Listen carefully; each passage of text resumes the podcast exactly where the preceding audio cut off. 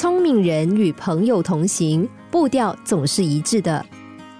夜深人静的时候，有三只小老鼠决定潜入厨房偷油吃。怎么知道油缸中的油只剩下一点点？偏偏油缸又很高，小老鼠怎么样都够不着。最后，有只小老鼠想了一个聪明的方法。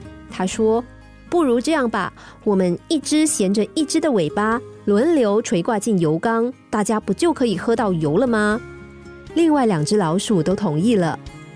第一只被垂挂下去的老鼠开始大口喝油，而且喝个没完没了。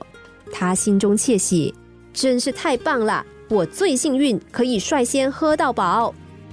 第二只老鼠眼看缸里的油越来越少，不免着急起来，心想：第一只老鼠怎么这么自私啊？眼看油就要被它喝光了，不如我跳进去喝吧。第三只老鼠心里也在盘算说：这样轮到我的时候，早就没有油可以喝了啦。不如我放开它们，自己喝个够。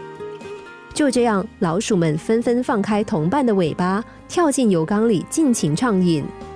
等三只老鼠都喝饱了油，他们才赫然发现，没有一只逃得出去。